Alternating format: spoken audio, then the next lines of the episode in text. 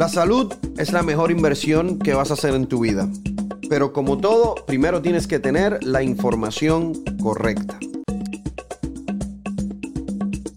Saludos, ¿cómo están? Le habla Dr. Juan aquí en otro episodio de este podcast. Muy contento porque tengo un gran amigo, doctor gastroenterólogo, el doctor Frank Zul. Eh, hago el disclosure, ha sido doctor mío, eh, me ha torturado con algunos procedimientos. Eh, no, mentira. Gracias a Dios, todo bien. Eh, pero si usted se acuerda, el, el, podcast que yo hice que tenía que ver con la acidez, Frank obviamente fue uno de esos doctores que me ayudó durante ese periodo de tiempo. Frank, bienvenido. Muchas gracias por la invitación. Hoy vamos a hablar de un tema que yo creo que es algo bastante, bastante común. Yo sé que a la audiencia le interesa porque a pesar de que se escucha mucho esto de hígado graso, realmente la mayoría de las personas no saben lo que es, no saben cuáles son las implicaciones, no saben si hay tratamiento o no, no saben qué es lo que tienen que hacer, si es que tienen que hacer algo, ¿no? Entonces, Frank, la primera pregunta que te hago es, ¿qué es hígado graso? Sí, básicamente el hígado graso, como decís vos, ha estado ganando bastante, diría yo, popularidad porque ya está cayendo en lo que es las enfermedades metabólicas. Muchas veces antes conocíamos o se ve mucho lo que es la diabetes, las enfermedades del corazón, la obesidad y ahora se ha sumado el hígado graso entre las enfermedades metabólicas. Hígado graso no es más que la acumulación de grasa en el hígado. El 25% de la población en, en, en, los Estados Unidos acá sufre de hígado graso, pero solo el 10% está diagnosticada. Y, o sea, literalmente es deposición de grasa en el hígado. ¿Cómo eso afecta entonces la, la función del hígado? Eso, o sea, puede ser peligroso el tener hígado graso. Sí, claro, es deposición de grasa, así como se te acumula grasa en los rollitos aquí en la barriga, en los brazos, en el cuello, se te puede acumular grasa en el hígado. Y el peligro de eso es que cuando la grasa se empieza a acumular en el hígado, al hígado en sí no le gusta la grasa. Entonces, ¿qué es lo que hace el hígado? El hígado trata de combatir esta grasa causando inflamación y ahí es donde la inflamación crónica puede desencadenar en fibrosis. Y fibrosis es lo que conocemos como cirrosis. Toma más o menos de 10 a 15 años en alguien que tiene una inflamación crónica a desarrollar problemas de, de fibrosis avanzada o problemas de cirrosis. Entonces es ahí donde hay que actuar temprano para tratar de prevenir entrar en esta fase tardía de, de la fibrosis avanzada. La, las personas flacas, delgadas, ¿pueden tener hígado graso? Es menos, mucho menos común, pero sí es cierto que hay una predisposición genética. Yo he tenido pacientes que son deportistas, flacos, hacen deporte todos los días, vienen por una evaluación de enzimas hepáticas elevadas y resulta que esas enzimas hepáticas son por hígado graso. Te vas un poco hondo en su historia familiar y ves que muchos de los familiares han venido teniendo hígado graso porque tienen una deficiencia de una enzima, que es la liposacaridasa, una enzima especial ahí, y, y, sí, pueden sufrir de Tú sabes que a mí, a mí nunca se me olvida, yo hace como 6, 7 años me tuve que hacer un CT scan del abdomen porque estaba teniendo unos episodios agudos que en retrospección era una, una, infección gastrointestinal. Pero en aquel entonces me enviaron ese CT scan que salió bien. Pero me acuerdo, nunca se me olvida el técnico cuando acabé me dice, pues oye, tú tan flaco y tienes un poquito de grasa en el domo derecho del hígado. Y a mí se me quedó eso en la mente. Yo decía, yo no tengo mucha grasa en ningún lado, pero aparentemente tenía un poco de grasa en, en la parte de derecha del hígado. Y por eso es que te hago la pregunta si una persona delgada, deportista como yo, puede tenerlo. Totalmente, y es importante siempre, yo le digo a la gente, saber qué ha tenido tu papá, qué ha tenido tu mamá, tus hermanos, hermanas, porque esos genes se vienen con nosotros y sí, eh, gente deportista, gente que come saludable, como te digo, no es común, es mucho menos común de gente obesa, gente que no se porta bien con las comidas, pero puede, puede suceder. La, eh, bueno, y mi, mis dos padres tienen diabetes. No, no sé si tienen hígado graso. Realmente no han tenido como enzimas elevadas del hígado ni nada, pero sí tienen eh, diabetes. Háblame de la relación que hay entre esa deposición de grasa en el hígado y la dieta. O sea, ¿qué, qué es lo que la gente está comiendo que les lleva a tener ese hígado graso? So, La recomendación ahora, en cuestión de tus papás, por ejemplo, es cada paciente con diabetes del tipo 2 debe ser eh, tamizado para hígado graso, porque dos de cada tres pacientes con diabetes tipo 2 tienen hígado graso. escuche eso, si usted tiene diabetes y nunca se ha verificado si tiene hígado graso, le tiene que preguntar a su médico lo antes posible. ¿Y qué es lo que pasa con la diabetes tipo 2 y el hígado graso? ¿Por qué vienen conectados? Porque mucho viene por esta sensibilidad o pérdida de la sensibilidad de la insulina. Entonces, normalmente pacientes diabéticos tienden a correr un poquito más, o sea, no es todo el mundo, pero la generalidad tienden a, correr un poquito más eh, obesos, tienden a ser un poquito más gorditos, tienden a comer un poquito más, antes de ser diagnosticados, un poco más de carbohidratos, una dieta alta en grasa. Entonces, ¿qué es lo que pasa? Cuando nosotros comemos todos esos nutrientes, toda esa grasa, todo ese azúcar, el primer paso donde pasan es en el hígado. El hígado trata de filtrar, trata de ver qué hace con toda esta grasa, con todo este azúcar, y un poco de esa se estaciona ahí, se queda ahí. Y ahí es donde empezamos a acumular y acumular, otro poquito se va a la panza, otro poquito se va a los rollitos, otro a las piernas, pero parte se queda en el hígado. Y ahí es donde empezamos a acumular, acumular, y el 10, el 15% de esta gente es cuando el hígado empieza a combatirlo y a decir, ya yo no quiero más grasa, quiero sacar esa grasa, y es donde se nos elevan las enzimas del hígado y es donde nosotros como gastroenterólogos, donde recibimos a esos pacientes, cuando ya están en la fase 2, muchos de ellos, que quiere decir que ya está el hígado empezando a causar inflamación. O sea, primero se deposita la grasa, eso es algo asintomático, la gente no sabe que se está depositando grasa en el hígado, hasta que en algún momento el hígado empieza a causar esa inflamación y cuando te hacen unos laboratorios de, de, rutina, salen los números del hígado, las enzimas del hígado elevadas, y ahí el médico dice, hay algo que está pasando aquí, y usualmente ahí es que se lo envían al gastroenterólogo, ¿no? El hígado graso duele. Eso te iba a decir específicamente. Si no te imaginas cuántas personas vienen a la consulta diciendo, es que me duele aquí la parte derecha del abdomen porque tengo el hígado graso. El hígado no duele, el hígado no tiene receptores de dolor. Ni la hepatitis A, ni la B, ni la C, ni ningún problema del hígado duele porque el hígado no tiene receptores. Entonces, para responderte, el hígado graso no duele. Eso quiere decir que si no te haces una prueba de prevención, eh, si no lo sospechas y lo buscas, no lo vas a encontrar. Correcto. Por eso es lo importante de crear esta conciencia con los médicos primarios, con los endocrinólogos y con los cardiólogos, porque también hay cierta relación del hígado graso con la enfermedad cardiovascular o la enfermedad coronaria como te digo, donde se ha visto que dos de cada tres pacientes que sufren de esto tienen hígado graso o la fase 2, que es lo que conocemos como, la, como el NASH, como la hepatitis no alcohólica. Mira, Frank, yo soy cardiólogo y mencionabas esa, esa asociación con cardiología. Así es como yo veo a los pacientes. Yo veo un paciente que tiene una dieta que no está bien, que no hace ejercicio, que está sobrepeso u obeso y ya yo como cardiólogo estoy buscando colesterol, muchas veces tienen el colesterol alto, muchas veces tienen el azúcar alta, la hemoglobina glucosilada está alta porque tienen resistencia a la insulina. Pueden tener la presión sanguínea alta. Cuando, tienen, cuando yo veo que tienen esa resistencia a la insulina, automáticamente pienso, pueden tener el hígado graso. Pero yo creo que todavía en la comunidad de cardiología no hay como esa reacción automática, porque yo lo pienso, yo lo pienso, pero yo no necesariamente les envío un ultrasonido del hígado hasta que no vea una normalidad en las enzimas hepáticas. Entonces, lo que tú me estás diciendo es, si tú ya ves que eso es un paciente con esa constelación de signos, insuficiencia de la insulina, triglicéridos altos, colesterol alto, azúcar alta, hipertensión, vamos a buscar hígado graso. Si yo encuentro que ese paciente tiene hígado graso, pero, pero el hígado todavía no está inflamado, es un paciente que tú lo tienes que ver. Mira, sí es importante porque lo que pasa es que la evolución de cómo estamos viendo hígado graso ha ido mejorando, porque en los hace cinco años, por ejemplo, la, única manera de saber si alguien tenía hígado, hígado graso era haciendo un ultrasonido o haciéndole una biopsia de hígado, que es muy agresivo la tecnología ha venido mejorando y ahora tenemos un ultrasonido especial que me puede decir a mí cuánta grasa específica más o menos tienes en tu hígado, nos da un score, un, puntaje que se llama el CAP score.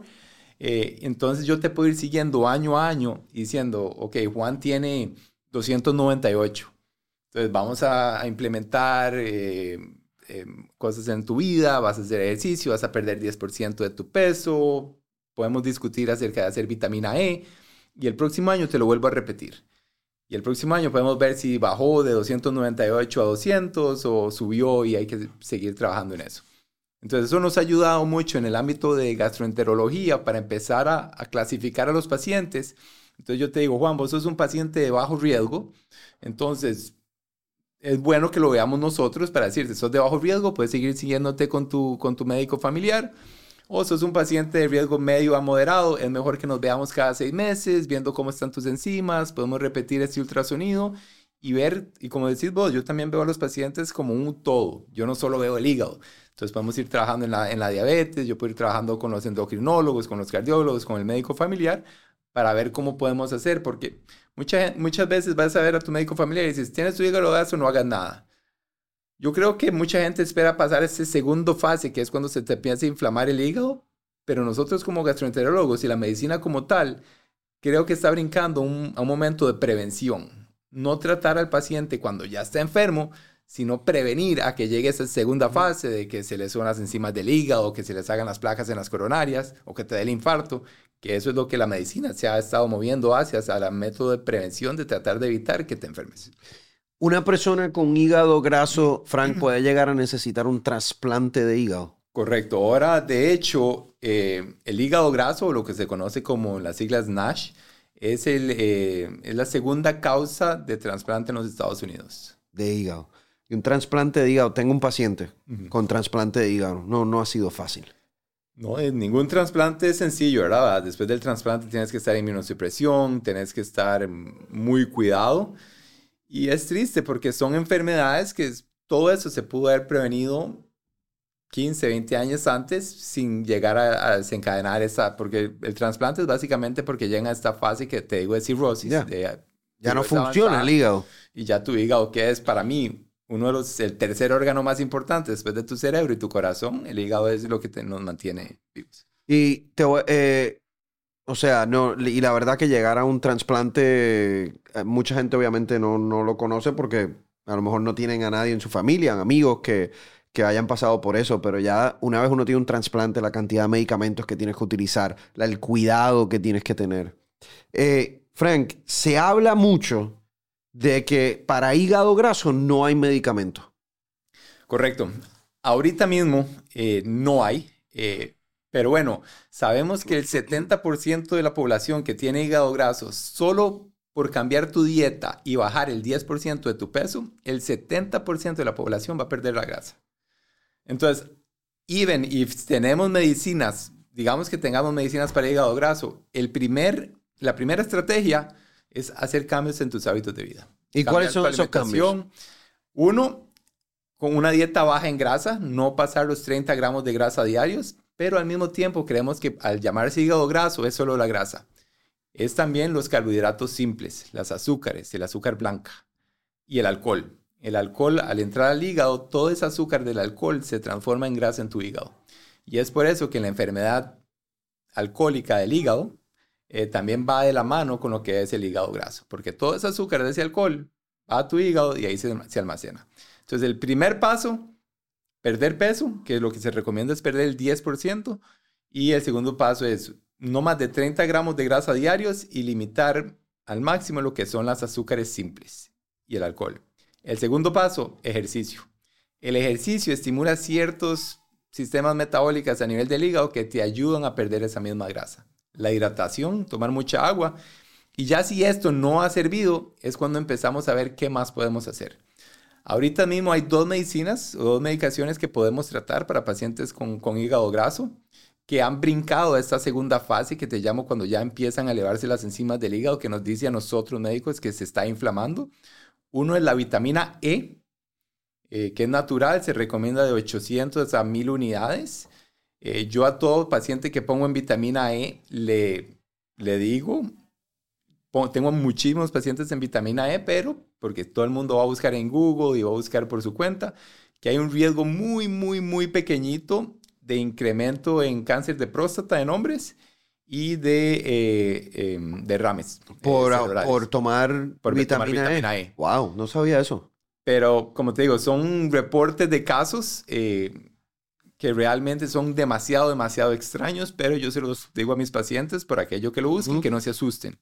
Y la segunda medicación que usamos es la pioglitazona, que es, una es una medicina que se usa en los diabéticos, pero en hígado graso se usa, se usa dosis muy pequeñas. Me imagino que vos sabrás que esas medicinas, el GLP-1 agonist, lo que es el Ozempic, el sí. el semaglutide, que han estado ganando tanta popularidad para lo que es pérdida de peso, dos, tres meses atrás se, se, sacó un estudio que ha estado ocasionando regresiones en grasa de hígado increíbles. Wow. Oye, pero hay algo que estos medicamentos no hagan. O sea, reducen el, el peso, reducen el, riesgo de infartos de corazón en ciertas poblaciones, ayudan a la diabetes y ahora tú me dices que... Bueno, y ayer que salió que disminuyen la incidencia de cáncer de colon. Pues vamos a tener a todo el mundo en... No, no, no, no. Yo te digo, estas son hablen con, su, hablen con su doctor siempre... Yo sé que hay muchas personas, y hago la aclaración, hay muchas personas por lo popular que esto se ha vuelto, que van a diferentes clínicas, hay veces que no son clínicas realmente donde ven un doctor, le empiezan a poner el semaglutide, el Ozempic. Tengan cuidado, hablen con su médico primario, asegúrense que no tiene contraindicaciones, asegúrense que usted es un buen candidato. Pero tiene razón que lo que hemos visto hasta el momento es que es un game changer, ¿no? Es que estos medicamentos eh, pueden cambiar significativamente la parte metabólica de una persona. Y hace sentido, Frank, porque si nosotros llevamos 30 años diciendo que el problema de obesidad está causando aumento en cáncer, aumento en enfermedades cardiovasculares, aumento en diabetes, aumento en, digamos, hígado graso, pues hace sentido que si tú pierdes todo ese peso, como tú nos estás diciendo, que estos, estas condiciones mejoren, ¿no? Claro, la obesidad se volvió una epidemia y con la obesidad vienen todos estos problemas metabólicos que, que hemos estado hablando como tú dices, súper importante porque, ah, como me imagino tú ves, en la práctica nosotros estamos viendo tantas personas en este diferente tipo de, medicinas, que el Ozempic, la semaglutida, el tirzepatide, el Mounjaro. Pero es súper, súper, súper importante que vean a alguien calificado a que se las prescriba. Porque son medicinas fuertes, que tienen contraindicaciones, que tienen efectos, adversos. Entonces, muy, muy importante porque hemos visto mucho médico en la comunidad o enfermeras que se montan una clínica de inyecciones y le dan Ozempic a No, no, tienen que tener cuidado. Eh, una pregunta que te quería hacer. Si uno tiene hígado graso, ¿la metformina no, no te ayuda? La metformina, hay varios estudios a nivel de, eh, de hígado graso y la metformina. Se ha visto que, que tiende a mejorar, eh, la, tiende a reducir la acumulación de, de, grasa en el hígado, pero también viene por el lado de que la metformina también a algunos pacientes les ayuda a perder peso porque les ayuda a mejorar la, sensibilidad del cuerpo a lo que es la insulina. Entonces, en realidad, para ir concluyendo, eh, lo, más importante es el entender que si tú tienes sobrepeso, que si tú no estás haciendo ejercicio, que si tú estás llevando una dieta que no es saludable, puede ser que tengas hígado graso. No lo vas a sentir porque no duele. En la etapa inicial, no necesariamente los laboratorios van a estar mal, pero tú tienes que estar consciente de que eso es un factor de riesgo y hablarlo con tu doctor por si eh, te pueden hacer una prueba para ver si lo puedes descubrir o no. Lo otro que es importante es que la, terapia principal son cambios en el estilo de vida. Tienes que hacer ejercicio, tienes que perder peso, mantener un peso ideal, bajar la grasa, bajar los carbohidratos, llevar una vida eh, saludable. Ver un gastroenterólogo si se identifica que tú tienes ese hígado graso para que el gastroenterólogo te pueda decir si tú eres una persona de bajo riesgo, riesgo moderado, riesgo alto. Y si ya tienes esos laboratorios del hígado anormal, con más razón tienes que ver al gastroenterólogo porque ahí puede ser que hayan unos medicamentos o vitaminas que te puedan ayudar. El hay un porcentaje bajo pero, real de personas que van a progresar, pueden desarrollar fibrosis, cirrosis del hígado y algunas lamentablemente mueren, otras quizás se pueden eh, ir por el camino de los trasplantes. Lo, lo resumí bien. Excelente. Y las buenas noticias es que esperamos, es una medicina que llevamos esperando ya casi tres años, que el próximo año la FDA apruebe una medicina eh, para el tratamiento de personas con hígado graso y fibrosis para regresar, para devolver esa fibrosis. O sea que ya, pero ya eso es una medicina para los pacientes ya bastante avanzados. ya eso es para pacientes más avanzados. Y usualmente en la, en- en la creación de medicamentos funciona así. Primero se crean medicinas para la- las personas que realmente más lo necesitan y eventualmente se pueden crear otras medicinas que son hasta para personas que tienen quizás leve o moderado. Así que ahí tienen la información de hígado graso. Yo creo que nunca había tenido una conversación tan completa sobre hígado graso como la que tuvimos hoy. Gracias al gastroenterólogo, el doctor Frank Soul que practica aquí en Mount Sinai, en, en Miami Beach. Gran amigo también, así que me complace mucho haberlo tenido. Gracias, Frank. No, muchísimas gracias. Espero que, que sirva a los que te siguen. Thank you.